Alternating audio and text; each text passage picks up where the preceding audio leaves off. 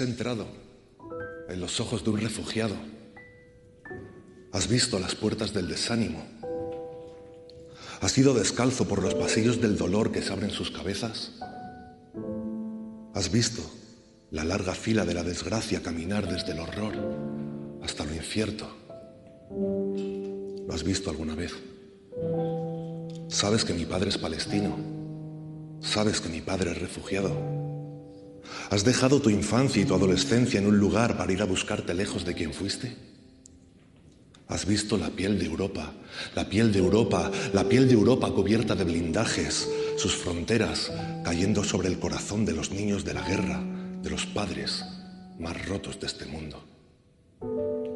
Te das cuenta de esas vallas que frenan el destino de quien nació con menos suerte que nosotros. Sabes si las hormigas de esperanza pueden con las ballenas de tristeza de sus hombros. Has visto las maletas llenas de nada, de quien deja atrás su vida para siempre. Las has cargado alguna vez.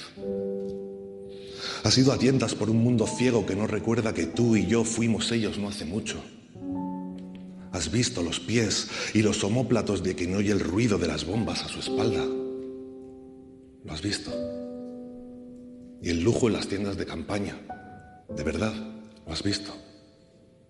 Has visto a los gobiernos sortearse el porvenir de los más tristes de este mundo y la realidad reducida a sucias cifras, la inhumanidad de la burocracia. Y viste a este planeta permitiendo la carnicería que trajo estos lodos el doble rasero que hay en toda guerra. ¿Has visto eso? Todo ese dolor. Y no has visto a tus hijos en los ojos de esos niños. No lo has visto.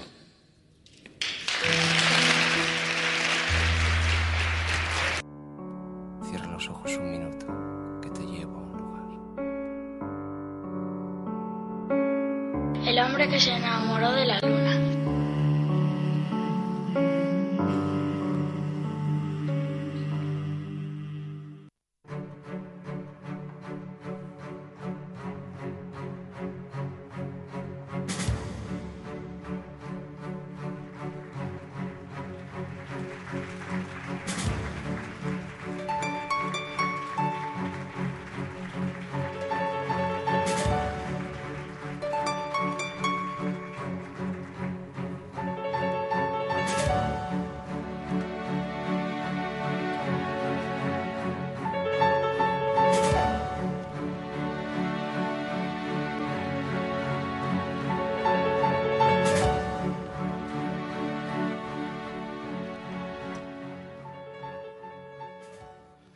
Como diría Ajet Tamami, Masa al-Hairi.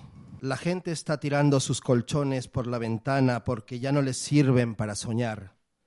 Cientos de ellos llueven sobre la ciudad, sobre la calle. Algunos llueven en llamas y algunos incluso caen con sus dueños encima, intentando arrancarse el pijama para no arder. Todos están en sus marcas, listos, esperando a que suene el estruendo que marque el comienzo de una carrera sin meta, sin final feliz. El que corra poco, el que corra mal, el que no pueda correr, morirá. El que corra mucho, el que corra bien, el que sepa correr, también morirá. El que no quiera correr, los verá morir. Y después, adivinen, también morirá. Tengo tu miedo, tengo tu ansiedad, tengo tu pena, tengo tu tristeza, tengo tu llanto, pero no puedo imaginar cómo es tu miedo en ti, cómo es tu pena en ti, cómo es tu llanto en ti. Quisiera darle clases de volar a los niños para que puedan largarse de allí ya, darles clase de invisibilidad para que ninguna bala sepa dónde dar, clases de ultraescudo corporal, clases de teletransportación, clases de evadir, clases de esquivar. Quisiera convertir a todos esos niños y niñas en superhéroes para que puedan salvarse, salvar a sus madres, sus hospitales, a sus recién nacidos, para que puedan salvarte a ti y puedan salvarme también a mí. La muerte viene del cielo, gracias a Dios. Oremos todos las oraciones del enemigo para que no sepa a quién matar. Nos aplasta el himno de la alegría. Puede que suene bien, pero no saldrá bien. Mañana hay fútbol.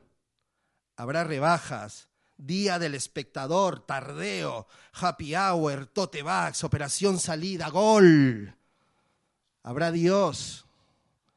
Allí mañana, lejos, muy lejos, en silencio, habrá Dios por encima de sus cabezas, pero por encima de todo habrá bombas, habrá muerte.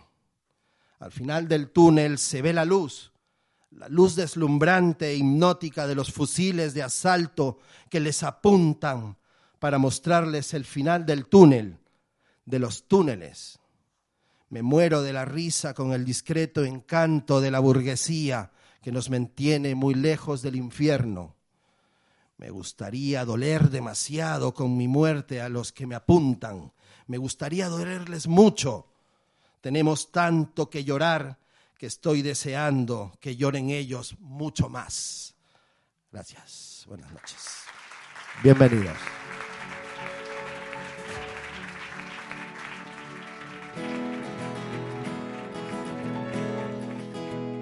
Bienvenidos y bienvenidas. Yo voy a subir un poco el tono de esto, con un poco de alegría, pero tranquilos que luego os hundo. Miro alrededor encuentro tanta gente hundida en la contradicción. Sonrisas de Instagram con tanta pena en su interior. Fragmentos de poemas míos en la Superpop. ¿Y quién coño soy yo si todos tienen miedo a la palabra cantautor? Las radios venden música enlatada al por mayor. Me dice un productor, Maro, ante falta un reggaetón. Nunca cambiaré. Hace siglos ya lo dijo el escritor. Quien se pone precio pierde su valor.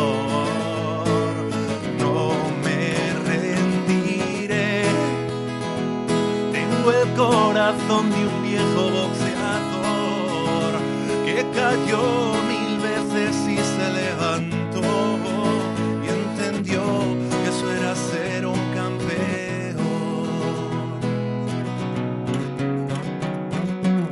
Vi la tentación, el oro, los laureles, los aplausos, la ovación. Amigos que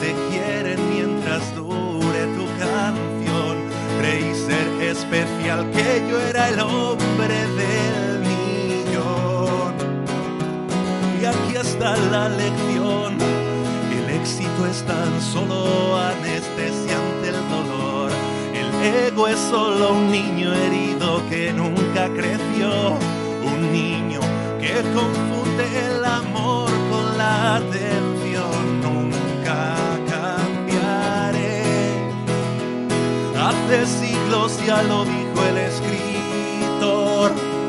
Quien se pone precio pierde su valor. No me rendiré. Tengo el corazón de un viejo boxeador que cayó mil veces y se levantó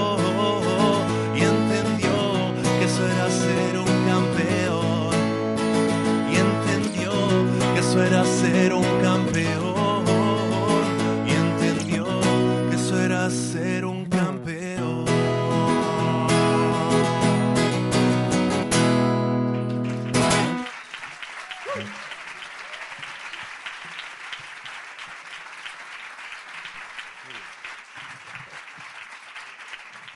Bienvenidos.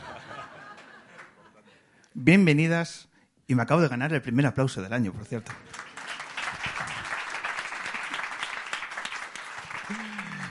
Decía que bienvenidos, edición 388 del hombre que se enamoró de la luna, que volvemos a hacer desde este espacio referencial del mundo de la cultura de la ciudad de Madrid, como es el ámbito cultural del corte inglés de Callao.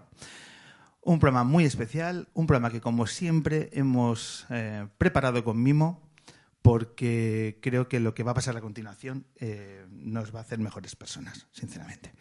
Eh, es un programa especial porque solemos dividir en dos bloques cada programa, todos nuestros oyentes lo saben, pero creo que hoy la oportunidad lo merece que nos saltemos ese mítico eh, guion para que hoy juntemos a nuestros invitados, porque la conversación, los testimonios de nuestros invitados, la altura, eh, el talento que tienen, es mejor que se fusionen, porque hoy, oyentes, público que llena el ámbito cultural, tenemos ni más ni menos que a la periodista Olga Rodríguez y al cantautor Maruán. Un fuerte aplauso.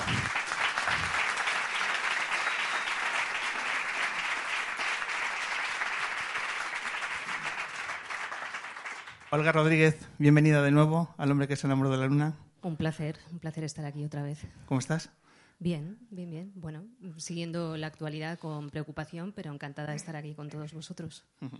Pues vamos a ver cómo canalizamos esa preocupación a lo largo de la, siguiente hora, que siempre en el ambiente lunero es terapéutico este ambiente que, creamos. Viene un cantautor de Aluche, que últimamente está pegando fuerte, ¿vale? Entonces le hemos dicho desde Aluche si te vienes para el centro. Últimamente y no últimamente. Recibe el carnet lunero al fin y nos hace mucha ilusión. Maruán, bienvenido. Muchas gracias. Un placer estar aquí. Pues eh, yo creo que tenemos una muy buena oportunidad para hablar de vuestra actualidad, de vuestro trabajo, de vuestra mirada, de vuestro presente y de vuestro pasado, porque la actualidad manda, pero bueno, vamos a ver cómo la elaboramos a lo largo de, la próxima hora.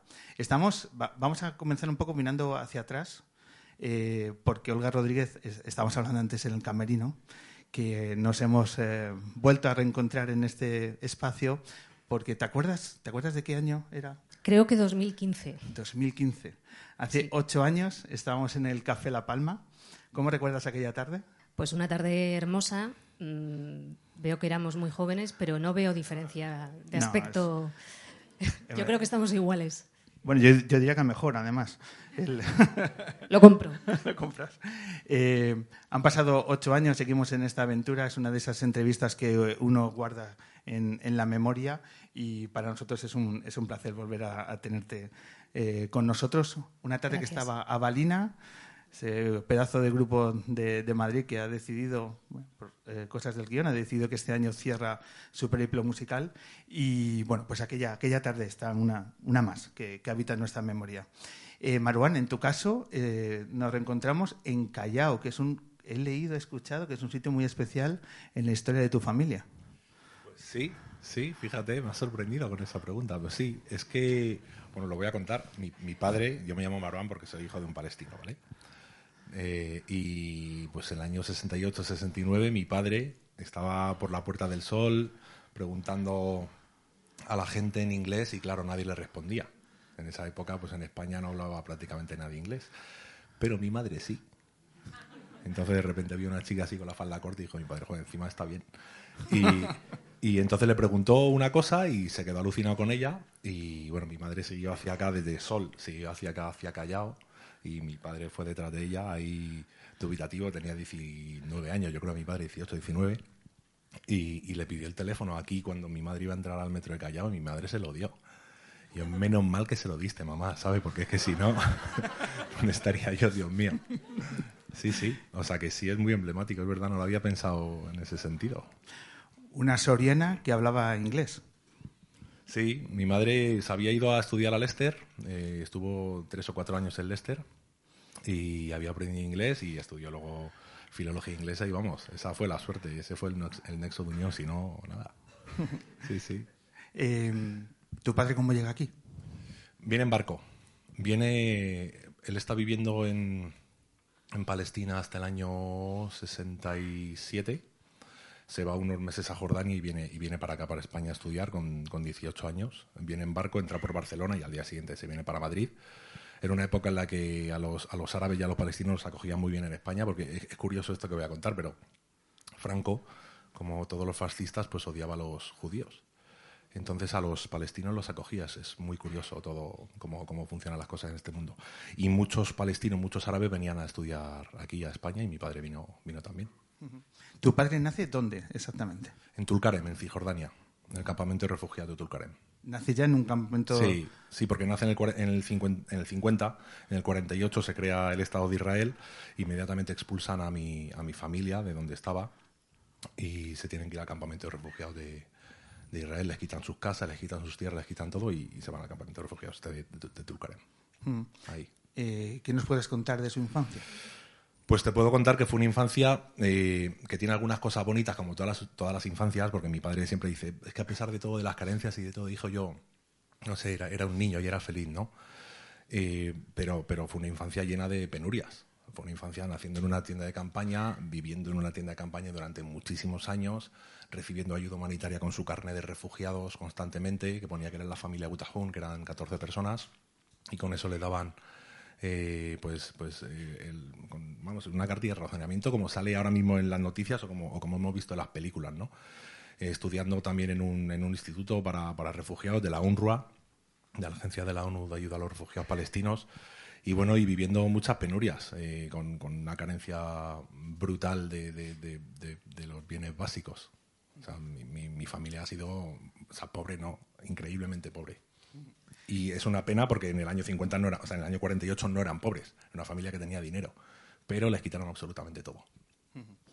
Eh, ¿Qué historias más habitan en tu familia? Aparte de la de tu padre, ¿qué otras historias siempre eh, tienen un recuerdo especial en ti?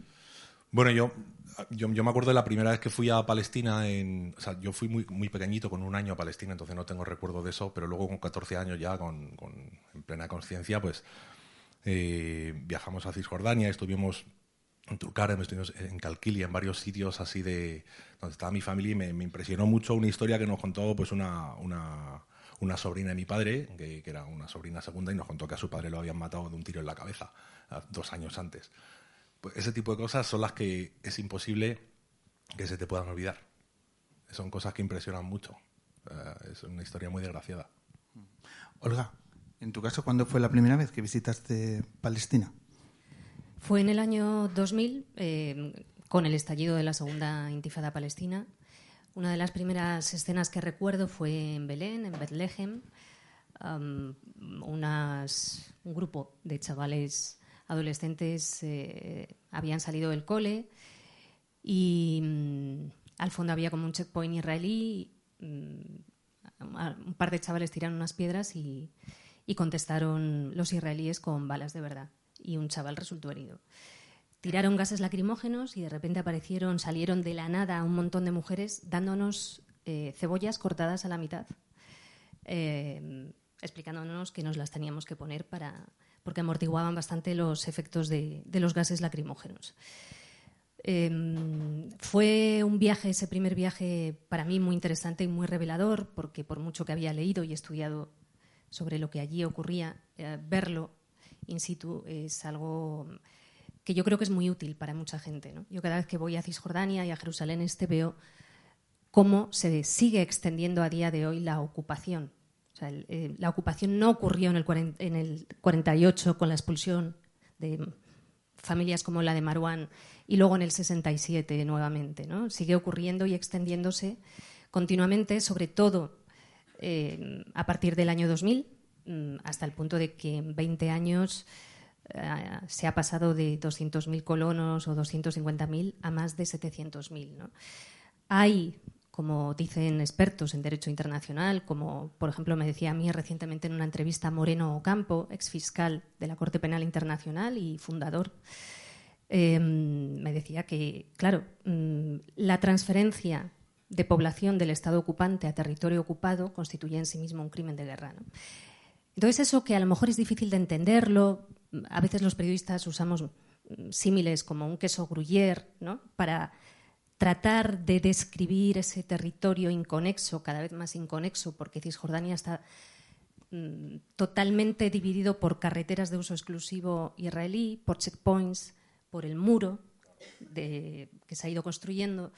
Por lo tanto, cada vez están mmm, condenados más a estar en guetos, desconectados, los palestinos eh, no pueden moverse con libertad de un lugar a otro. Y todo eso pues, ha terminado constituyendo lo que organizaciones de derechos humanos internacionales como Amnistía Internacional, la organización israelí B'Tselem o Human Rights Watch han definido como, como apartheid. Verlo por primera vez um, es muy, muy interesante ¿no? y, y, ayuda a, a, componer todas las piezas del puzzle y a entender mucho mejor qué ocurre. Y al mismo tiempo, en ese primer viaje conocí voces israelíes muy interesantes, voces contra la ocupación, voces que defienden los derechos humanos de la población palestina.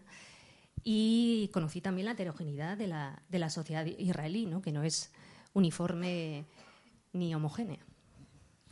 Desde vuestros viajes, desde vuestra perspectiva, desde esa primera mirada, eh, ¿cómo ha cambiado Palestina con el tiempo? Yo creo que ha cambiado para mal, eh, porque cada vez hay menos derechos para los palestinos, cada vez hay más lugares encerrados por el muro, cada vez, cada vez, hay más apartheid, cada vez hay más pobreza, cada, cada, cada, vez hay más paro. En Gaza, por ejemplo, el índice de paro es absolutamente terrible y bueno, y ahora ya pues no, ya no se puede describir. Eh, y ha ido muy a peor. Yo, yo tengo recuerdos de, de, de, la primera intifada del año 88, que ya, que ya estaba la cosa muy mal, y es que ahora se está muchísimo peor, sinceramente. Sí. ¿Sigues teniendo vínculos familiares? Eh, ¿Qué conexión tienes con tu Sí. con, la, con, la, tierra de tu familia? Pues principalmente es que to toda mi familia en el año 67 se fueron eh, unos cuantos a Jordania, otros a Irak, otros a, a Kuwait y, y, en Palestina queda familia, pero ya no es, ya no es tan cercana. Son, o sea, son primos de mi padre, primos segundos, cosas de esas. Entonces no tenemos tanta conexión con ellos. Un chaval de nacido en Aluche, hijo de refugiado, ¿se siente, crece sintiéndose refugiado? No, no, yo no me siento, o sea, yo he tenido mucha suerte. Yo tengo una vida, yo tengo una vida de puta madre. De verdad, ¿eh? o sea, no, es que, es que sería, sería una pose absurda. No, yo he tenido mucha suerte, vivo en un país que se vive en paz, he tenido la suerte de, de, de tener una vida próspera, bonita.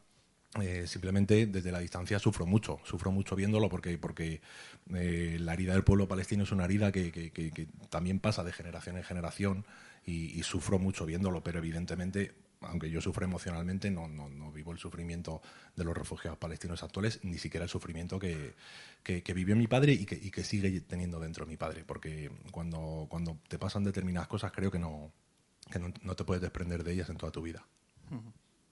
¿Habéis estado en Gaza? ¿Habéis entrado en la franja? Yo no. Sí, yo varias veces, pero hace muchos años que, que no voy. Estuve en diferentes momentos, sobre todo hice varios viajes entre el año 2003 y el año 2007.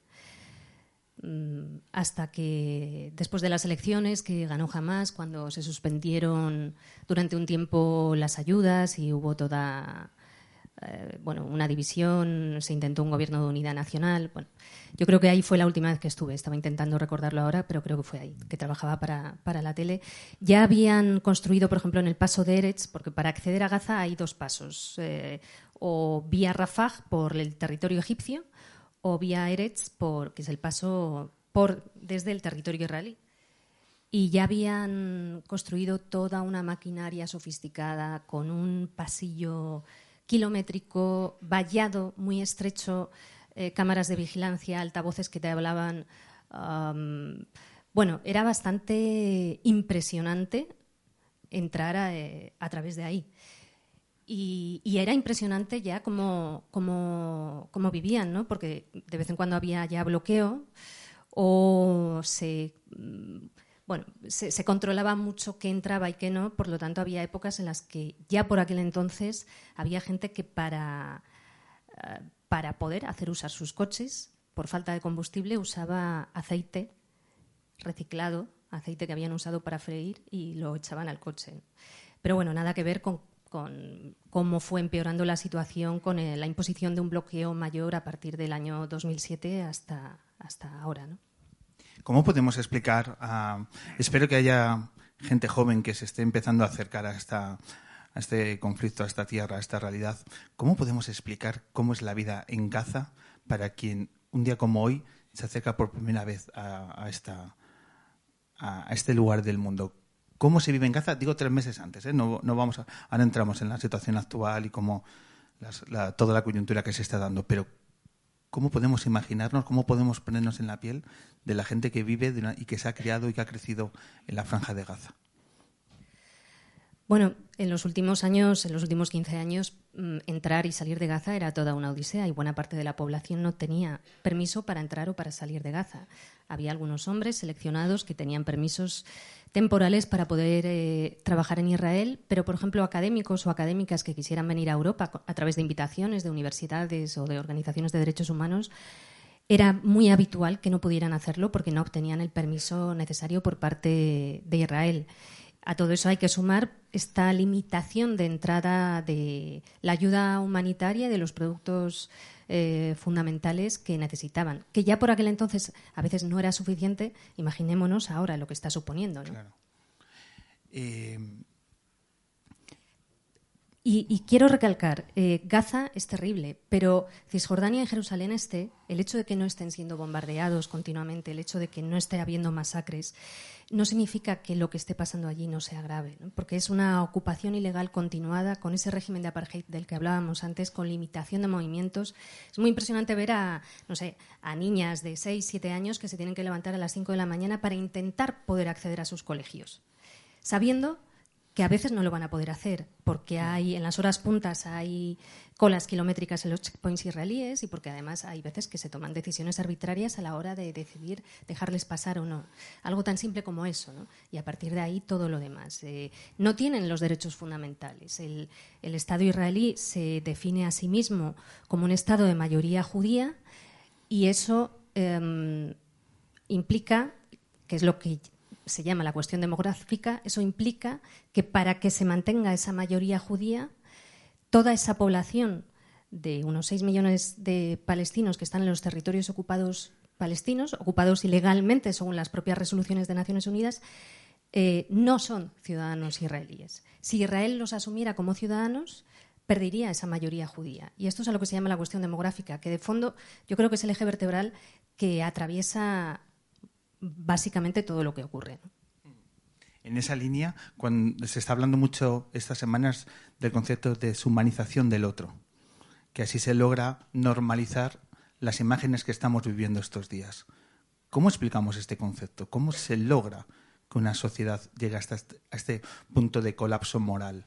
Yo creo que lo va a explicar mejor Olga que yo, pero bueno, en, general yo creo que hay, una publicidad, una propaganda en los medios constante desde hace décadas hacia los palestinos y hacia la demonización del Islam y de lo árabe y de lo palestino para lograr una, respuesta masiva de la sociedad en el que bueno pues dejen de sentir empatía porque porque les parecen animales básicamente. Esto se resume muy bien en lo, en lo que ha sentido en general el mundo occidental y el apoyo que da el mundo occidental con el tema de Ucrania y el apoyo que está dando el mundo occidental, principalmente los gobernantes, los pueblos también, pero los gobernantes ya, el, doble rasero es brutal. Creo que se define muy bien con eso. esa es la deshumanización, el que los ucranianos sean acogidos por todas partes y sean ayudados por todos y su lucha sea legítima y que los palestinos sean terroristas, su lucha no sea legítima, nadie los quiere ayudar, etcétera, etcétera, estando en una situación muy, o sea, muchísimo peor que la de los ucranianos porque los ucranianos tienen la oportunidad de huir. Es que los palestinos de Gaza no tienen la oportunidad de huir. Es un territorio totalmente cerrado y controlado por Israel. Entonces, eh, que, las personas menos humanas, menos, con menos humanidad del mundo, que para mí es la, gente de Israel, que son, auténticos terroristas, eh, estén tratando de eh, hacer ver que los palestinos, todos, hasta los niños de cuatro años que decían el otro día, que si los niños de cuatro años ya eran eh, guerrilleros y estaban siendo eh, entrenados y de todo, que es acojonante, eh, que esto lo ha dicho el portavoz, el, Ronnie Kaplan, este, el portavoz del ejército israelí, lo dijo el otro día. O sea, que, que, estas personas digan eso de los palestinos, claro, es que es algo absolutamente, vamos, que, a mí me deja alucinado. En cualquier caso, creo que Olga lo va a explicar mejor. Pero creo que se explica bastante bien así. Lo has explicado muy bien, Marwan. A ver, yo añadiría que eh, lo, que ocurrió el 7 de octubre, que los atroces atentados de Hamas, en los que murieron al menos 1.200 personas, es algo que hemos visto cómo mm, esas víctimas han sido humanizadas, tienen nombres y apellidos, rostros, hemos podido acceder a sus historias, em, que es que es lo que el periodismo y cualquier relato de la actualidad debe hacer. Y sin embargo, vemos que no ocurre lo mismo con la población palestina. Pero vemos que ocurre también con otras muchas poblaciones en el mundo. Yo creo que vivimos un momento bastante oscuro a nivel global en el que mm, se deshumanizan determinados grupos. La banalidad del mal de la que hablaba Hannah Arendt está aquí, en tiempo presente. Y por nombrar eh, a otro judío víctima, en este caso víctima del holocausto, que además lo narró muy bien a través de un libro maravilloso, Primo Levi, ante tiempos así siempre nos quedará mm, la posibilidad de negar nuestro consentimiento, siempre nos queda la palabra y esto es importante, ¿no? En estos tiempos de desesperanza, de frustración, en los que pensamos que no hay nada que hacer y que la impotencia es brutal, eh, debemos impedir que esto nos lleve al nihilismo y a, y a, no sé, y a derrumbarnos. Siempre se pueden hacer cosas, ¿no? Y la palabra es una de ellas. Y no dar nuestro consentimiento otra.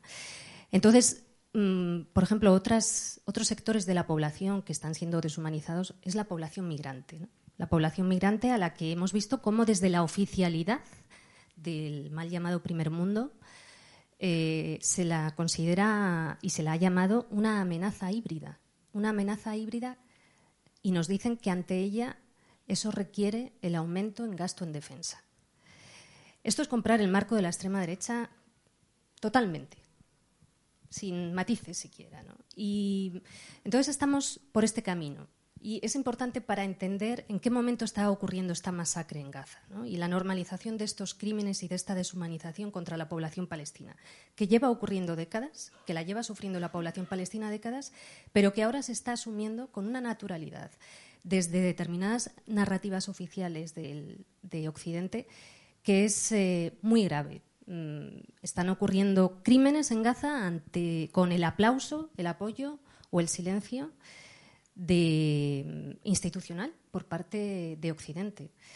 Y esto además nos lleva a, a, que se abra más el abismo entre gobernantes y, sociedades. Yo creo que hay mucha gente, yo me encuentro con mucha gente y observo que hay mucha gente que se siente frustrada, asustada, mm, aterrorizada y al mismo tiempo muy impotente. Y esto es algo que siempre suele ser enemigo de las democracias. Sociedades sintiéndose impotentes es algo que yo diría que es peligroso, mm, porque al final pueden ocurrir cosas como lo que ha ocurrido en Argentina, que se ha votado, bueno, pues la huida hacia el abismo como, como alternativa. Vamos a mirar otra parte del conflicto que la verdad que todas las miradas que pongamos estos días hacia Palestina son abrumadoras y te genera una ansiedad y un colapso eh, evidente.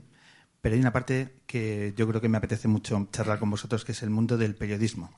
El cómo se están enfrentando los profesionales que están dentro de la franja de Gaza, eh, resistiendo con mil problemas, con quizás una experiencia absolutamente inaudita. Muchas veces ha pasado que periodistas, desgraciadamente, han perdido su vida cubriendo eh, conflictos armados, pero lo que está pasando estas semanas con los profesionales del periodismo es algo sobrecogedor.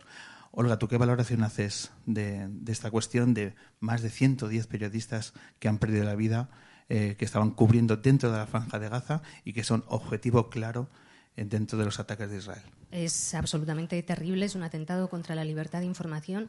Hay un dato importantísimo.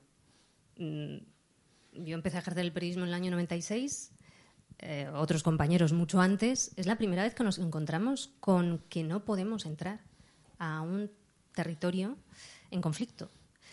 Eh, evidentemente siempre hay riesgos, los, los puedes decidir asumirlos o no, pero es que en este caso la prensa internacional no está pudiendo entrar en Gaza, excepto algunos periodistas muy seleccionados, casi todos estadounidenses, que entran tan solo unas horas empotrados con el ejército israelí desde el norte y con una serie de compromisos. y, además son, son entradas en las que, salvo excepciones, no tienen acceso a la población palestina. Em, la única excepción es una periodista de la CNN que entró a través del paso de Rafah esquivando todas esas limitaciones y pudo estar unas horas, entrar en un hospital y poder hablar con algunas personas y, mostrar eh, la barbaridad que está ocurriendo en Gaza. Pero es la primera vez que no podemos estar.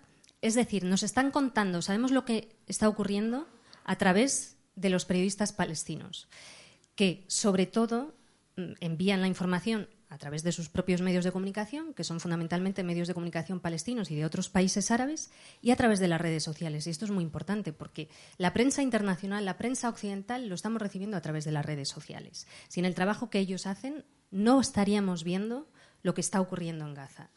Entonces, esa voluntad de controlar la información está siendo esquivada a través de ese trabajo de la prensa palestina que lo emite a través de las redes sociales, que nos lo hace llegar a través de las redes sociales, y, que al mismo tiempo están siendo una y otra vez objetivo, objetivo israelí.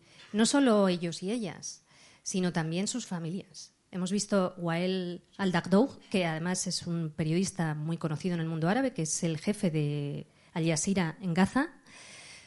Le han matado a su esposa, a un hijo y a una hija adolescentes, a su nieto Posteriormente mataron a su cámara y ahora han matado a su hijo mayor. Y todo de modo, sobre todo de modo selectivo. O sea, que no es que hayan buscado tal. A su hijo mayor el otro día fue directamente un misil en su coche. Que eso es, ¿sabes? Porque no son cosas que, bueno, es que hemos bombardeado un edificio donde había objetivos y mala suerte, no. Son objetivos. También están siendo destruidos muchas de las sedes de los medios de comunicación. Sí, bueno, toda la infraestructura en general, medios de comunicación, universidades, eh, hospitales, toda la infraestructura. Escuchaba esta mañana al equipo de abogados de Sudáfrica que ha presentado el caso por intención de genocidio contra Israel y enumeraban básicamente cuatro eh, vías a través de las cuales hay una intención, dicen, eh, genocida. Una de ellas, bueno, la propia matanza. llevamos 23.000 personas muertas, más las que hay bajo los escombros en segundo lugar, el desplazamiento forzado de 1.900.000 personas al sur. Un desplazamiento forzado que implica que se vayan de sus casas, que no sepan si algún día podrán regresar y a qué casas van a poder regresar, porque el daño y la destrucción eh, de viviendas e infraestructuras eh, supera el 70%. En tercer lugar, la guerra contra los hospitales. Allá donde hay hospitales puede seguir habiendo vida, pero en el momento en el que eh, esos hospitales son asediados y forzados a cerrar, la gente se ve obligada también, se ve forzada a desplazarse. Mm, si alguien queda bajo los escombros con vida, muere lentamente. No, no, hay posibilidad de comunicarse, no hay posibilidad de llamar ambulancias, no hay posibilidad para los equipos médicos en buena parte de los territorios de Gaza de poder acceder a esos heridos. Y en cuarto lugar, mencionaban los ataques contra la prensa. Nunca, desde que se mm, lleva eh, el conteo de los periodistas eh, muertos y asesinados en conflictos desde hace 30 años, eh, nunca ha habido un número tan elevado de periodistas muertos en tan poco tiempo, según datos del Comité eh, internacional para la Protección de los Periodistas. Es absolutamente terrible porque una sociedad mal informada es fácilmente manipulable y esto lo tenemos que tener muy en cuenta. Vamos a sumar voces de nuestro periodismo que a los cuales le hemos pedido su opinión y, por ejemplo, nos ha mandado su testimonio, su valoración de esta difícil situación, un periodista referente también eh, a la hora de cubrir eh, la parte internacional del día a día. Hablamos del periodista de la vanguardia, hablamos de Xavier Aldecoa. ¿Qué tal? ¿Cómo estáis todos? Un saludo a Olga, a Marwan, a todos los que estáis por allí. Eh, lamentablemente lo que estamos viendo en Gaza, estos asesinatos a, periodistas, es algo que se repite desde hace mucho tiempo. Más de 2.000 periodistas han muerto en los últimos 20 años, pero sobre todo en zonas en sombras. Eh, creo que constata una realidad que, vemos todos los periodistas que estamos en, lugares donde el foco no es, no es eh, común y es que el silencio mata. El hecho de silenciar lo que está ocurriendo en un lugar permite que se expolie, que se robe, que se abuse, que se asesine con impunidad y eso es lo que ocurre. Me gustaría subrayar el valor de periodistas, de compañeros locales que se juegan literalmente la vida, pagan un precio muy, muy alto, lo he visto en muchas ocasiones en Somalia, en Congo, en, Guinea Ecuatorial, en muchos lugares donde hay gente que intenta eh, dar voz, intenta poner voz a unas injusticias, intenta que no haya ese silencio y, lo pagan con, la vida como estamos viendo también ahora en Gaza. Nada, un saludo, eh, mucha fuerza por ahí y estamos en contacto. Chao. Se habla de una cosa muy importante, que es el tema del valor. El valor en contraposición de si merece la pena ese esfuerzo. El otro día un periodista dijo, esto no merece la pena, merece más la pena cuidar de mi familia, eh, voy a parar, no, no puedo más. Y me pareció también que visibilizar ese no puedo más de, la, de los profesionales de la prensa a lo que están, a lo que están siendo expuestos, bueno, pues también es una decisión valiente dentro del valor de estar soportando esta situación. A ver, es que es una decisión personal, es que, es que por una parte yo creo que toda la gente quiere mantenerse con vida y cuidar de su familia y tener una vida en paz.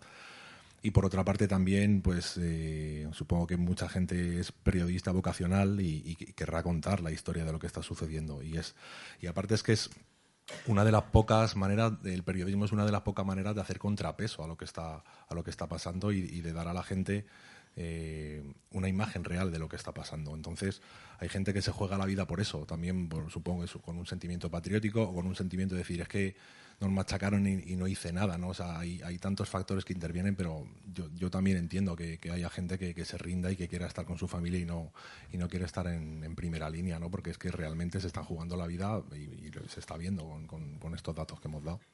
Visibilicemos los profesionales que han perdido la vida estos, estos meses. Hemos hablado con el fotoperiodista Bruno Tevenin, que nos ha mandado este vídeo que nos hace reflexionar sobre la crudeza del trabajo de los periodistas que están en la franja de Gaza.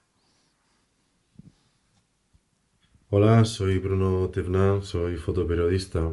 Ayer miércoles eh, Eva Abdallah, otra compañera, otra periodista, fue asesinada eh, en su casa en la franja de Gaza.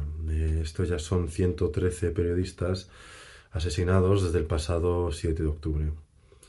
Es importante entender que estos periodistas eh, no solo trabajan, sino que viven en la franja de Gaza desde hace años, por lo cual, al igual que cualquier otro civil que vive en la franja de Gaza, sufren el acoso constante de las fuerzas israelíes.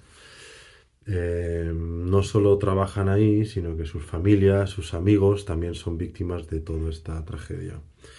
Eh, estamos viendo como periodistas como Muata Aziza, eh, que comparte todos los días en stories lo que ve, los bombardeos, lo que va pasando en la franja, Dagdug, que ha tenido que enterrar a prácticamente toda su familia y amigos, reportero de Al Jazeera, que sigue dando sus directos, o otros muchos como Pleitia Lagdad, que se ha tenido que ir a Egipto porque ha tenido la oportunidad de salir de la franja. Bueno, yo creo que mm, más allá de controlar la narrativa, Israel, eh, el problema que, tenemos o que estamos viendo es la legitimidad que tiene y la impunidad con la que actúa. ¿no? Eh, es la primera vez que veo cosas tan obscenas como propios soldados israelíes grabándose TikToks cometiendo todo tipo de aberraciones, como volando barrios enteros o pueblos enteros de Gaza, eh, grabándose entrando en escuelas y haciendo mofas de hoy no hay colegio, eh, haciendo bromas sobre quién vivirá en esta, en esta playa o sobre lo que harán en un futuro. ¿no? Es importante recalcar, en mi opinión, que Israel lo que quiere es una tierra sin palestinos, una limpieza étnica total, por lo cual eh, ataca a cualquier extracto de la sociedad, periodistas, sanitarios, civiles, niños, todo, todo le da igual.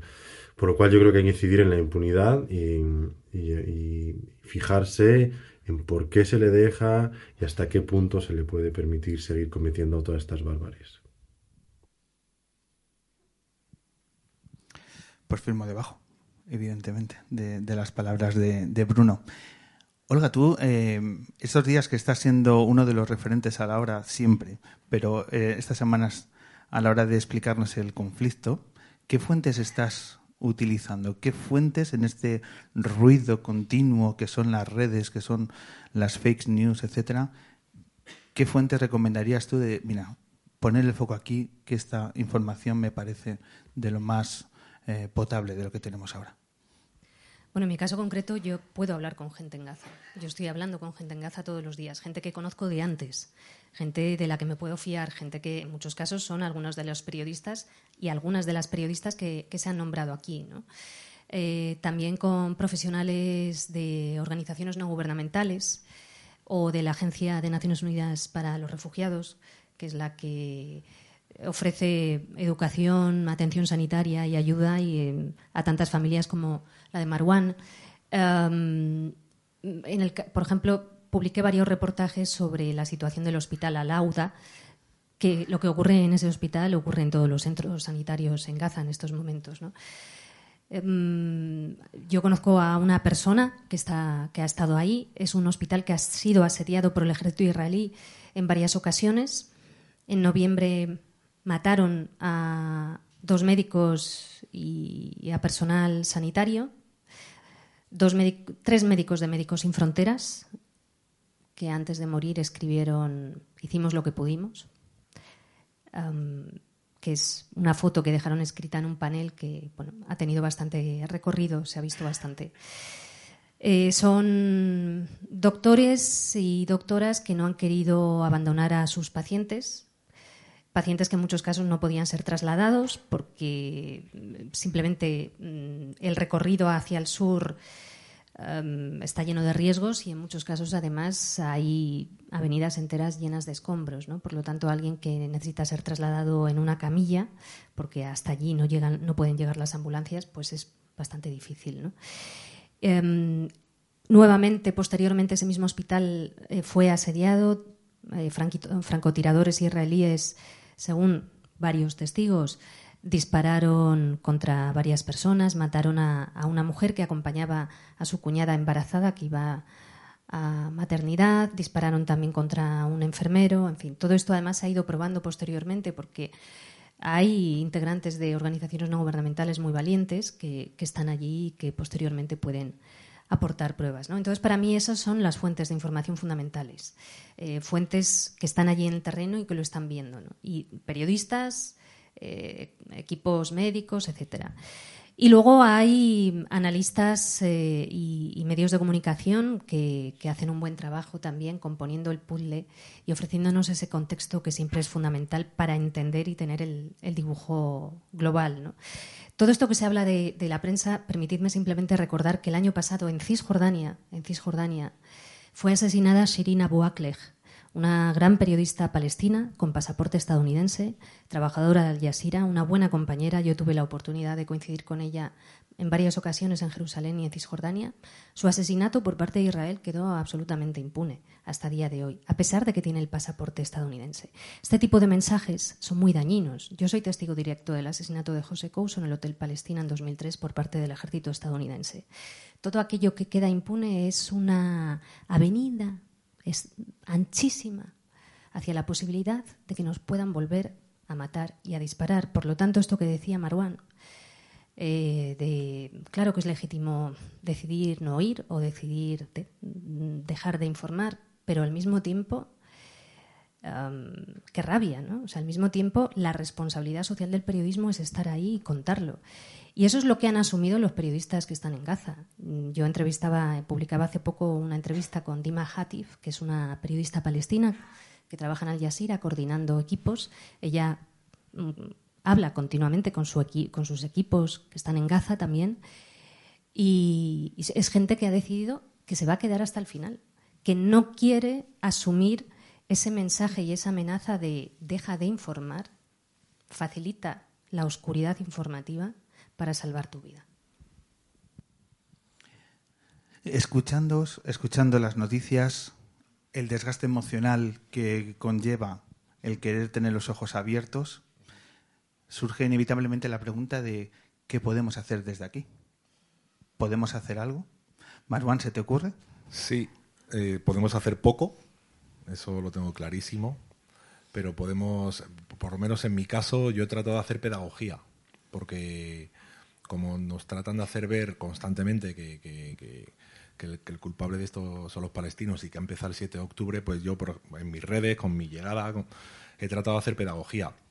Olga también ha hecho mucha pedagogía. Eh, pues eh, hace ya unos años, cuando, cuando hubo también otro estallido en, Cisjordania, pues también eh, escribe muchos artículos donde da mucho contexto de lo que sucede en Palestina, de, cuáles son los orígenes del problema. Y yo creo que eso es lo mejor que podemos hacer los que tenemos un poco de conocimiento sobre lo que sucede, que es contar eh, exactamente de dónde nace todo esto, de dónde viene, qué tipo de cosas pasan y qué tipo de cosas no nos cuentan muy a menudo los medios de comunicación. Yo creo que eso es importante para la gente, porque la gente con un minuto de, una noticia, de un, de, un telediario, lo que sea, es muy difícil que se haga eh, una, buena idea sobre un conflicto que, lleva 75 años, ¿no? o bueno, más incluso.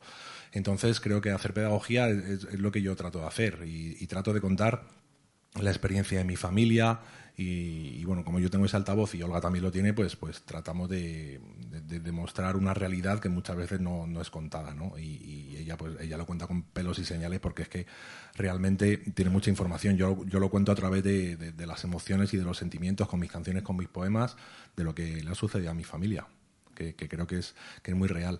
Es que creo que es muy importante porque aquí estamos contando cosas, pero si, nos pusiésemos a detallar la, cantidad de aberraciones que, Israel o el ejército israelí le hacen diariamente a los palestinos en Gaza y en Cisjordania, sobre todo en Cisjordania, porque le hacer más un bloqueo brutal y ya está, y bombardeos, que, es una locura. Pero la humillación diaria de lo que sucede en, en Cisjordania, creo que la gente debe saberlo. O sea, la gente en Cisjordania llegan cuatro soldados o un convoy ahí con su, con su tanqueta con tres o cuatro ciudadanos argentinos de origen judío, llegan a una casa palestina, le sacan de su casa a la fuerza con los fusiles apuntándoles y entran los argentinos y se quedan en su casa. Esto hay vídeos por todas partes, esto sucede constantemente. Alguien como yo, que solo por el hecho de llamarme Marwan, que no vivo en Palestina, que tengo un pasaporte español, me, me expulsan de lugares. Yo cada vez que he ido a Palestina me han echado de bron, me han registrado el pelo, me han registrado la boca, me han desnudado, y, soy yo que soy español. Los palestinos a veces van caminando por la calle y un tiro en la cabeza. Esto es así. Eh, yo me estuve entrevistando con, con, con, la gente de Adamir, que es una, es una ONG de, Cisjordania, que eh, se preocupa por porque se vele, o sea, vela por los derechos de los presos palestinos en cárceles israelíes. En las cárceles israelíes está absolutamente llena de por una parte presos, que a lo mejor son palestinos que han cometido algún delito, pero también está llena de secuestrados palestinos, porque es importante poner las cosas eh, por su nombre. Muchas veces, si un colono israelí que está ocupando tu casa, de repente la, mujer o la persona a la que le han quitado la casa eh, le, reprocha algo, si ese colono eh, llega a un soldado y le dice, esa persona me acaba de disparar o me acaba de tirar una piedra, aunque sea mentira, le meten en la cárcel, lo encarcelan, lo secuestran. Y esto son las cosas que yo creo que gente como Olga, gente como yo, gente que, conoce el asunto debe contar. Y ya está. Yo creo que lo que mejor que podemos hacer es pedagogía, informar, porque así se crean ciertas sensibilidades y, informar también de que, hay manifestaciones y que la gente vaya a las manifestaciones y tratar de hacer en la medida de lo posible presión social. Porque, porque los gobiernos están pasando en general este asunto por el forro y yo creo que si hubiera una mayor presión social, eh, no creo, creo que actuarían. Hmm. Entonces eso es lo que podemos hacer, sensibilizar, contar la historia y, no sé si algo más, y ayudar a través de ONGs, afiliarnos a UNRWA, afiliarnos a ACNUR, afiliarnos a todos aquellos que puedan ayudar. Yo creo que también es importante no tener miedo. Estamos viendo, yo he trabajado también en Estados Unidos y he vivido allí, y hay un cierto macartismo contra todas aquellas expresiones que piden un alto el fuego inmediato, o que condenan la masacre en Gaza, algo tan simple como eso. A pesar de que algunas de esas expresiones parten de integrantes de la comunidad judía estadounidense que están haciendo un trabajo en defensa de los derechos humanos muy importante. Y, ese miedo existe, en menor medida aquí, pero también está, que es el miedo a ser tachado de antisemita. Por eso es muy importante ser muy preciso a la hora de hablar. Y, por eso es muy importante hacer pedagogía a la hora de hacer entender a aquella gente que a lo mejor no está muy informada sobre lo que ocurre, que condenar la masacre en Gaza o, condenar la ocupación ilegal o el régimen de apartheid que sufre la población palestina no tiene nada que ver con, con el antisemitismo. Hay voces judías muy importantes en la comunidad internacional y también en Israel que lo hacen. Eh, voces que además en algunos casos, por ejemplo en Israel, mm, son muy estigmatizadas. Recientemente entrevistaba a Nurit Pellet, que es una académica israelí cuya hija además murió en un atentado de Hamas en el año 97. Eh, ella además es hija de un general israelí, que es el primer general, el primer militar israelí que posteriormente abrazó posiciones pacifistas muy interesantes. Y es nieta además de uno de los firmantes de la Declaración de Independencia israelí y ella tiene una voz muy crítica contra la ocupación israelí, contra la violación sistemática de los derechos humanos que sufre la población palestina. Tras los atentados de Hamas del 7 de octubre, en un chat privado de WhatsApp, ella mencionó a Sartre y al filósofo Fanon eh, con la siguiente mm, cita. Cuando mm, la bota de hierro del opresor y del ocupante lleva años oprimiendo al ocupado, si éste puede abrir los ojos, ¿qué mirada esperas ver? Y ella añadió, esta es la mirada que hemos visto. Que eso, evidentemente, una mujer como Nurit Pelet, como tantas otras personas, no estaba justificando nada, sino simplemente analizando desde el punto de vista académico una realidad y un contexto.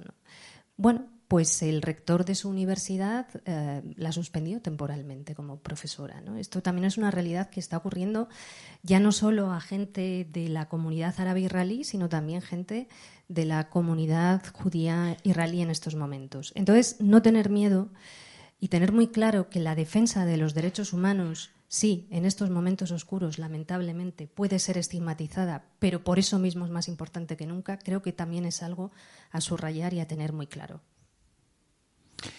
Olga Marwan, cuando decía yo antes que qué podemos hacer, hemos conocido una campaña de un grupo de personas que se han movilizado de cara a conseguir eh, fondos eh, que une el mundo del periodismo con los profesionales sanitarios que están trabajando en Gaza. Eh, una de las personas de este colectivo, Eva Mánez, nos explica qué es Fotos por Palestina.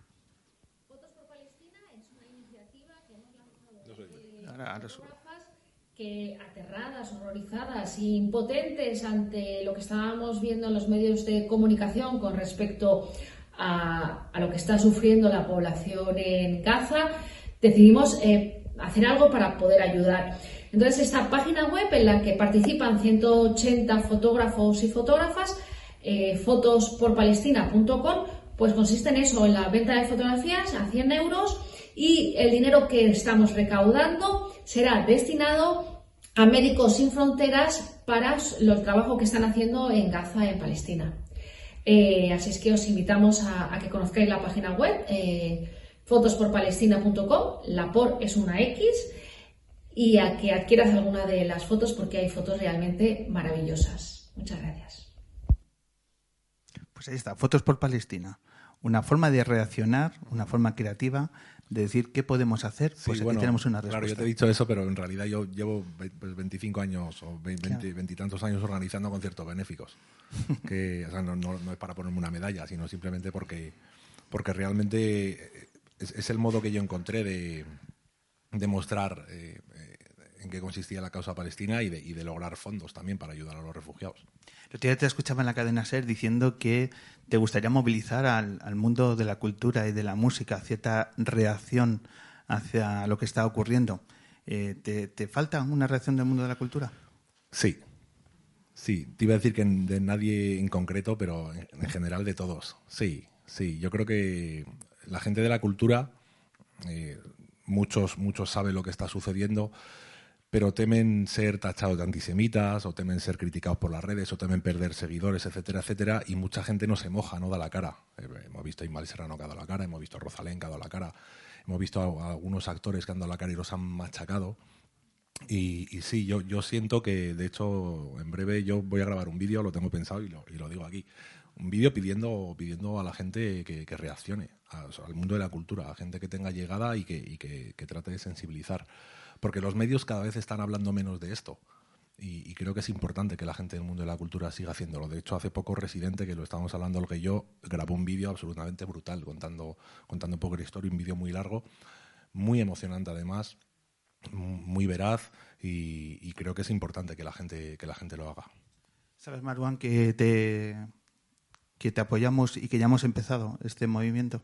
O sea, como diciendo, te la vamos a dejar votando y luego tú ya tiras, ¿vale? Que tampoco tenemos tanto tiempo el equipo lunero, pero ya hemos empezado. Hemos hablado con algunas figuras, algunas eh, personas eh, referentes del mundo de la cultura. ¿Os apetece? Y nos han dicho que sí. Por ejemplo, vamos a comenzar con la imponente voz siempre del rapero El Chollín. Chollín es muy grande. ¿Qué es lo que opino yo sobre lo que está ocurriendo en Palestina? Pues ojalá pudiera decir algo que arrojara algo de luz sobre lo que está ocurriendo allá, pero lo único que se me ocurre son palabras eh, muy poco optimistas. Y es que me asombra ver los eh, malabarismos que son capaces de hacer los gobiernos occidentales para, por una parte, afirmar eh, de forma rotunda e inequívoca que son los guardianes de, de los derechos humanos de todos de todas las personas que habitan la Tierra, eh, señalar con el dedo a las demás culturas y llamarlas menos evolucionadas, eh, y al mismo tiempo no solamente no ser capaz de parar lo que está ocurriendo en Palestina, sino eh, que por la parte de atrás se venden armas a un Estado que, las está utilizando no para defenderse legítimamente, como dice, sino para masacrar a población civil delante de todos. No tengo nada bonito que decir sobre lo que está ocurriendo, solo mostrar mi, mi compromiso con la causa del pueblo palestino porque creo que es el compromiso que se tiene que tener siempre con el, con el débil que, que es masacrado. El compromiso con el débil. Algo tan mal visto en nuestra sociedad y que hay que reivindicar. Del rap del Chollín nos vamos con uno de los rostros de nuestra televisión, de nuestras series, un lunero de pro desde este verano, desde aquella maravillosa luna que grabamos en Canarias de la Sierra. Hemos llamado a Pachi Freitez, el, el actor, y por supuesto nos ha dicho que aquí están sus palabras. Apoyar al pueblo palestino no es solamente condenar un genocidio eh, absolutamente salvaje y retransmitido en directo eh, para, todo el, para todo el planeta. Es eh, también defender las bases de justicia social y derechos humanos que fueron pues, el origen de la convivencia que, debía, que debería gobernarnos a todos, sobre todo a partir de lo que aprendimos en la Segunda Guerra Mundial. Vemos que eso no, que eso no ha sucedido. Eh, estamos viendo esta salvajada todos los días ante nuestros ojos y, insisto, defender al pueblo palestino es defender a nuestros hijos y, y, por ende, el futuro de toda, de toda la humanidad. La causa palestina como la causa de todos, de nuestro, de nuestro futuro. Bueno, es que yo creo que es un tema de derechos humanos. Eso es. Y los derechos humanos son de todos, no solo de los palestinos, también de los israelíes, fíjate. Y, y creo que tenemos que, que, luchar porque los derechos humanos se cumplan en Palestina y en cualquier lugar del mundo. Y es muy importante. Y uno de los sitios donde más se carece de derechos humanos de todo el mundo es Palestina, claramente. Sí, sí. Yo, o sea, yo creo que eh, mucha gente dice que eres pro-israelí eres pro o pro-palestino, pero lo que sea. Yo, yo, creo que no en este conflicto en general, sino en, general en el mundo, eh, no nos dividimos en pro-israelí, pro-palestino, derecha izquierda. No, nos dividimos entre gente que vela por los derechos humanos y gente que no. Yo creo que la verdadera lucha está ahí. La decisión de dónde te quieres colocar en el mundo. Tercera y última eh, voz que se ha sumado a este comienzo del tsunami que luego va a crear Marwan. Pero nosotros finalmente hemos hablado con una de las voces clásicas de nuestra música, también lunera. Ella es Amparo Sánchez de Amparanoya. Palestina. El monstruo de la guerra intenta apagar vuestra luz y vuestra alegría, pero nuestra esperanza es más fuerte que su terror. Estamos hechas de sueños que se sienten libres y de resistencia que se sienten acompañadas. Paz para el pueblo de Palestina. A, toda a todas las personas que se han sumado.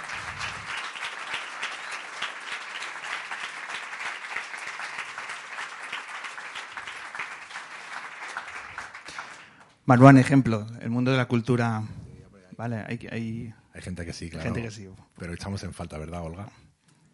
yo está aquí Swilma también, que es una artista de origen saharaui, que también está súper concienciada y súper involucrada con, con, esta lucha. Pero es verdad que, que seguro que ella también lo piensa, que, que falta gente, falta gente.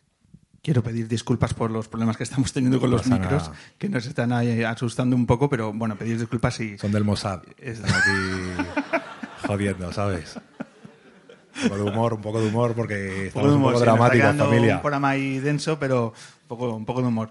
Bueno, se reivindica el mundo de la cultura que de un paso adelante, pero como tantos otros deberían darlo. ¿sabes? Que muchas veces se focaliza en, por qué la cultura no da un paso, que, que, será bienvenido, pero por qué en otros sectores de nuestra sociedad también se movilizan en un ejercicio de valentía. Que, eso también por ejemplo, en mi sector, que es verdad que hay mucha gente que ha condenado y que está subrayando la gravedad de que la prensa esté siendo objetivo, pero si fueran rubios y tuvieran apellidos anglosajones, esto sería un auténtico escándalo a nivel mundial.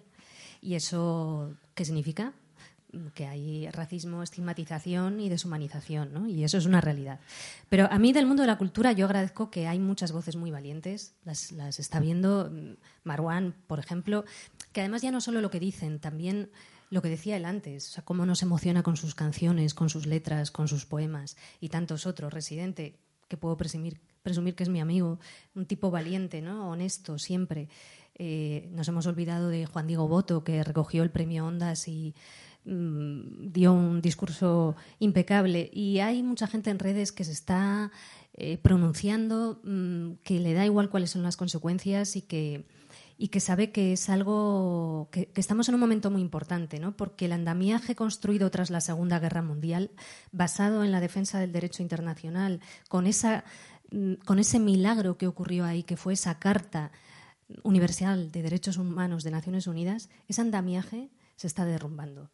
Y, después de eso hay un abismo muy peligroso. O tenemos estadistas de altura que le dan la vuelta a esta situación, que son conscientes de la necesidad del refuerzo de Naciones Unidas, de una relación eh, en, en, Naciones Unidas, en el Consejo de Seguridad y entre Estados de más respeto mutuo y no de tanta imposición y abuso, de un respeto al derecho internacional y un desarrollo del mismo, o si no, realmente es el todo vale. Hoy son los palestinos, mañana podemos ser nosotros. Y creo que esto lo está entendiendo mucha gente y por eso está provocando tanta, mm, tanta preocupación eh, a nivel social en, muchos países.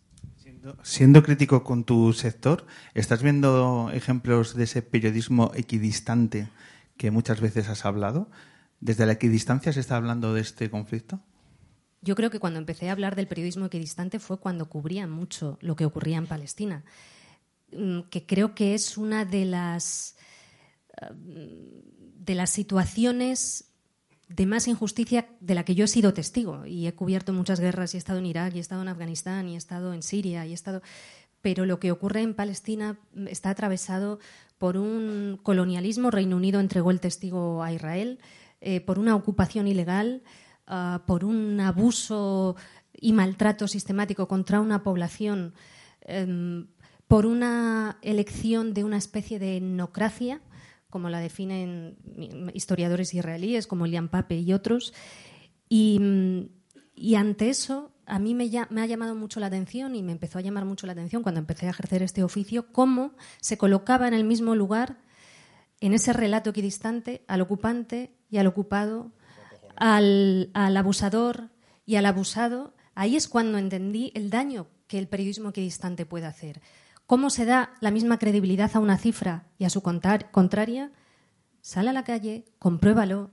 ¿Sabes lo que ocurre? Que en los últimos años yo todavía pude ejercer un periodismo de la vieja escuela en la que había grandes redes de corresponsales, había enviados especiales que podíamos ir a los lugares una y otra vez y estar semanas, meses y volver y tener fuentes allí y conocer bien lo que allí ocurre, eso poco a poco ha ido cambiando, que es una gran paradoja. En pleno siglo XXI, cuando todo está más interconectado que nunca, las secciones de internacional han menguado.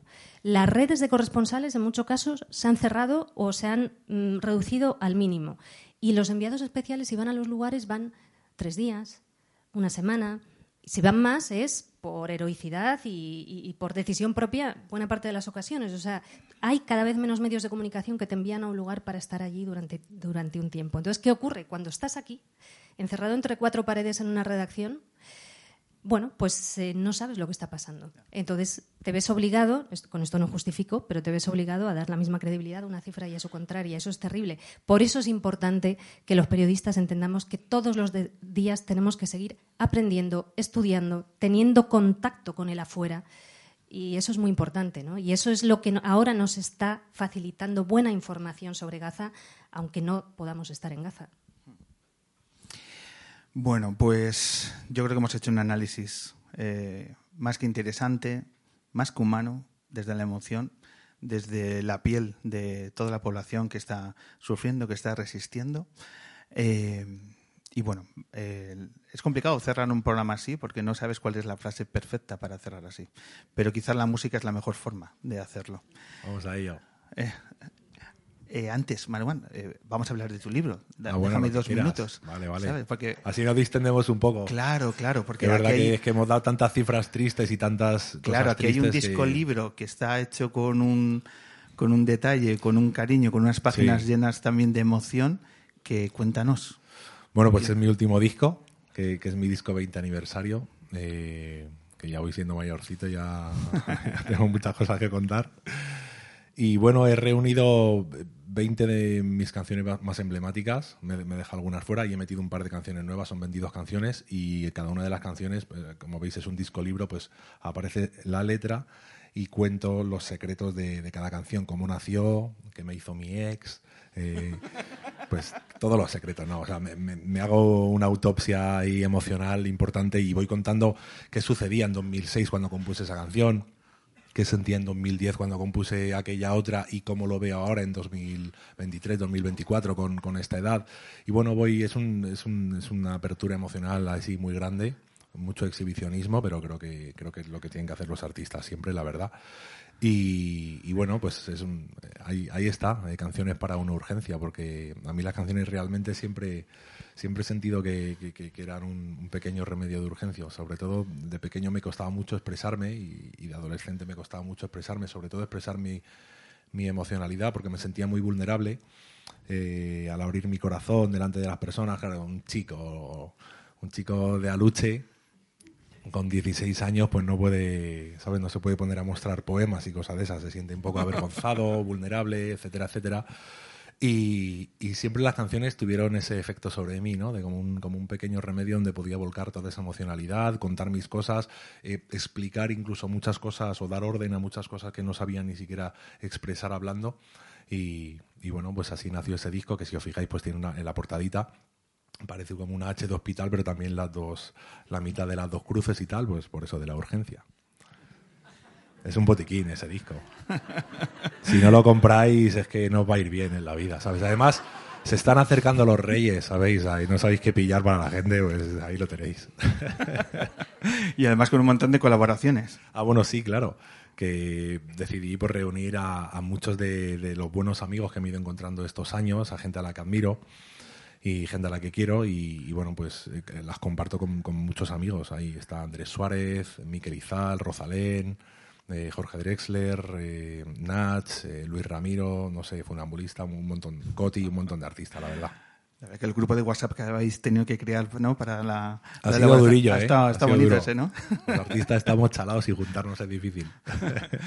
y a partir de ahí carretera. Carretera, Sí, conciertos. Sí, sí, ahora estamos de gira a tope. Eh, la semana que viene reanudamos, hemos hecho unos cuantos conciertos antes de, de- de fin de año y ahora, y ahora a tope, vamos. a Y muchos de ellos ya con entradas agotadas. Sí, sí, sí. Me he puesto de moda, ahora sí que sí.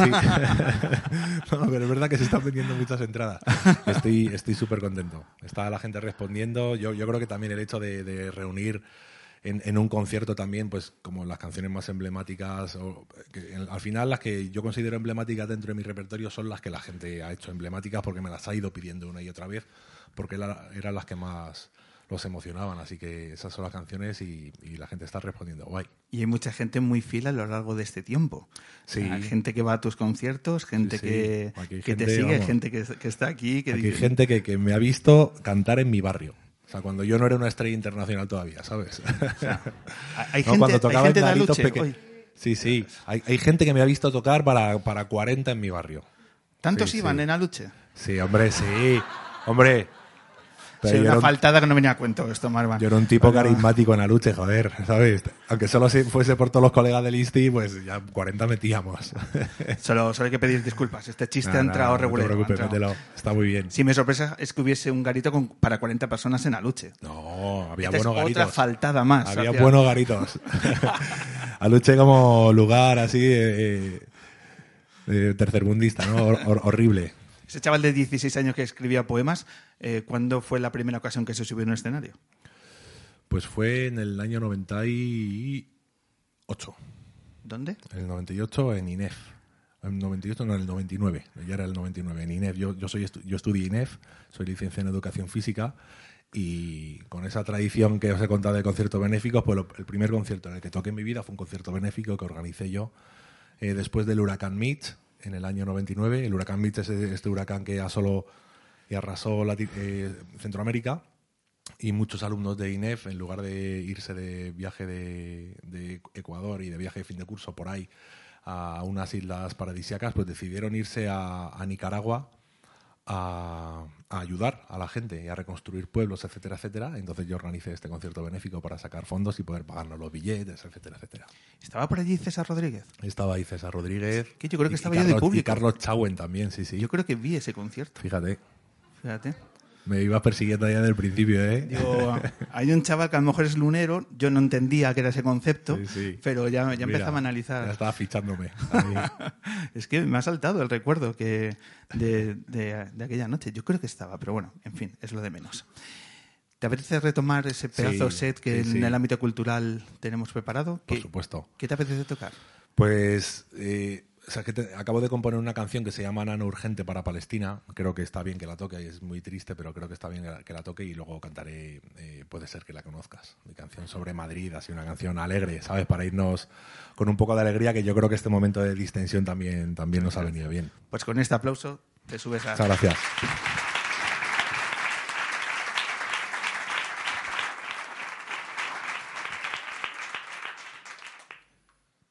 Gracias a, a- toda la gente de- del hombre que, enamoró, eh, que se enamoró de la luna, a Olga, que, la quiero mucho y, la admiro mucho. Y, me siento muy agradecido como, descendiente de palestinos por- por- por tu lucha y por tu, por tu insistencia en seguir ayudando a los palestinos. De verdad que te lo agradezco de corazón.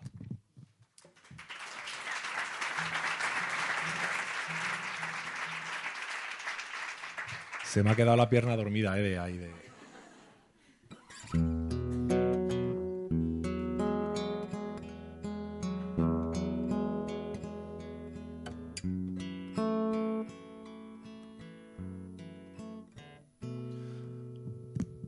Soporté las cosas que nadie soporta, la pena del que a nadie importa. Y todavía sigo en pie. Soporté el vientre de la artillería, el fuego en la guardería y todavía sigo en pie. No puedo hacer una canción de paz si no me puedo ni mover. No puedo hacer una canción de paz si no me puedo ni mover. Soporté el miedo atroz entre las mantas, todos me dieran la espalda y todavía sigo en pie. Recuerda bien que no hay rumor que me defina. Todos me llaman Palestina y todavía sigo en pie.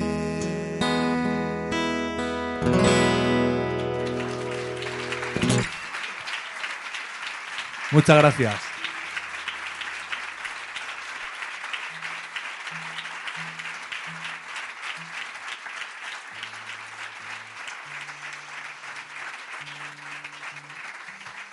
Bueno, disculpad la tristeza de la canción, pero bueno, la compuse en octubre, cuando comenzó todo con, una gran tristeza.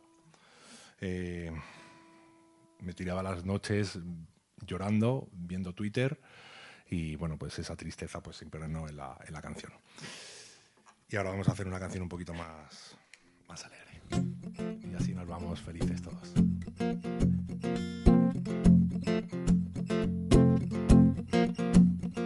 Esta sé que la sabéis algunos y algunas, o sea que quiero, quiero coritos.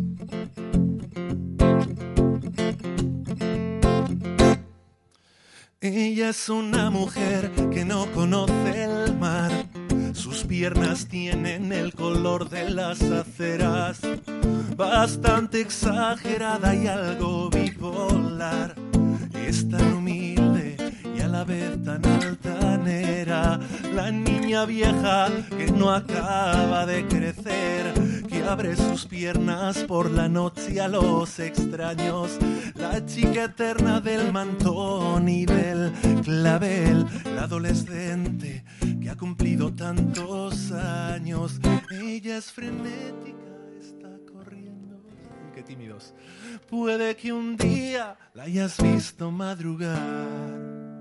Pero de noche no hay un alma que la cueste, se emborracha fácilmente, siempre encuentra abierto un bar.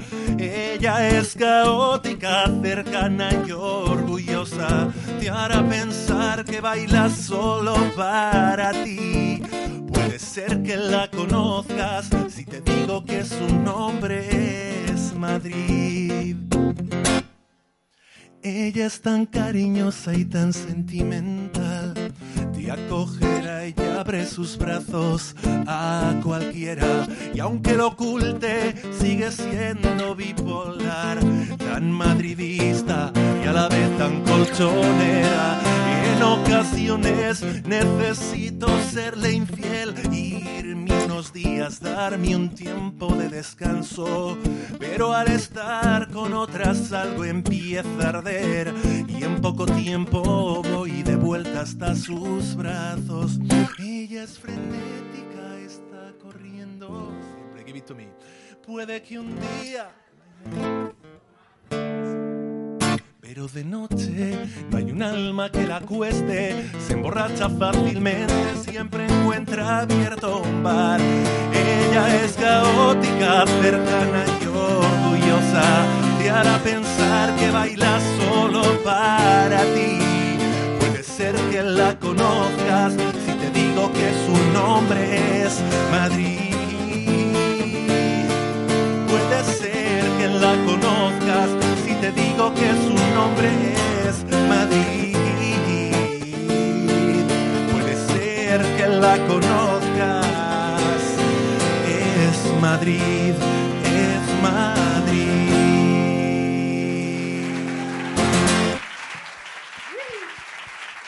Muchísimas gracias familia. Y que viva Palestina libre.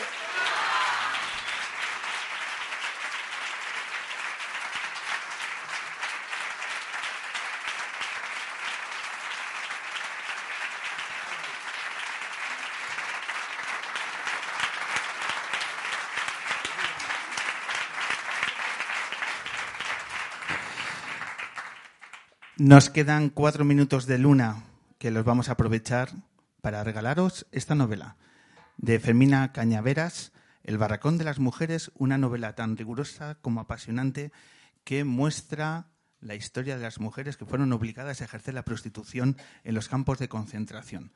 Editado por Espasa, una novela absolutamente recomendable de una autora que ha firmado una obra realmente sobresaliente. Regalo por vuestra eh, visita en la luna. Venga, vamos a despedir esta, este programa. Eh, siempre elegimos una canción que eh, sea el punto final perfecto, el broche. Yo creo que nuevamente hemos acertado. con esta canción de un lunero que hace dos meses nos brindó una tarde apasionante, nos vamos. Nos vamos con esta canción de Quique González y empezamos a agradecer a toda la gente que ha sumado esta tarde. Habrá sido igual los demás que vinieron. Y lo que vamos a hacer es, en la larga lista de agradecimientos, Manuán, Olga, decir que tenemos al mejor poeta underground de Madrid y de alrededores. Fuerte aplauso para Perú Saipred.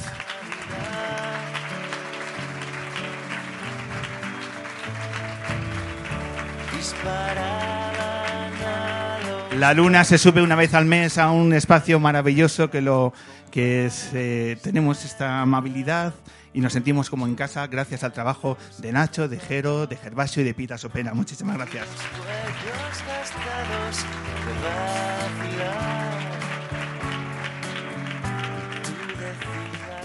Muchas gracias a la gente que ha sumado sus testimonios desde lugares lejanos de Callao.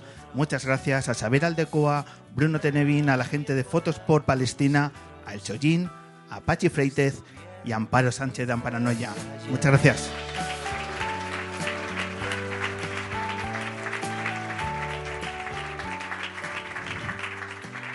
Olga Maruán, nos lo hemos presentado al comienzo, el equipo lunero. Esta gente, no tengo palabras para ellos.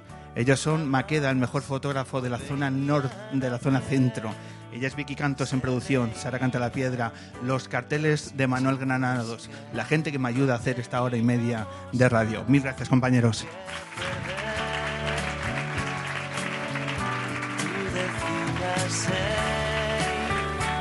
Maruán, Maruán, un secreto a voces es tenemos el mejor público. O sea, este público, ¿qué te parece?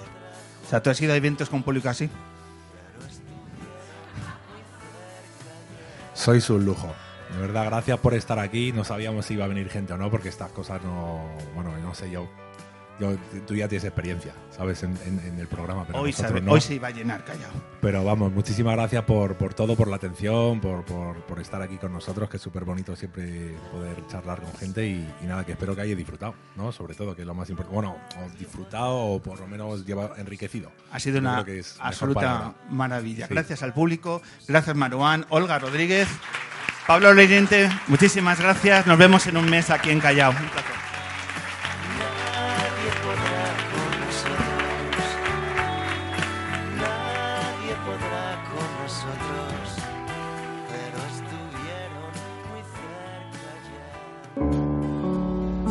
Ojos un minuto, que te llevo a un lugar. El hombre que se enamoró de la luna.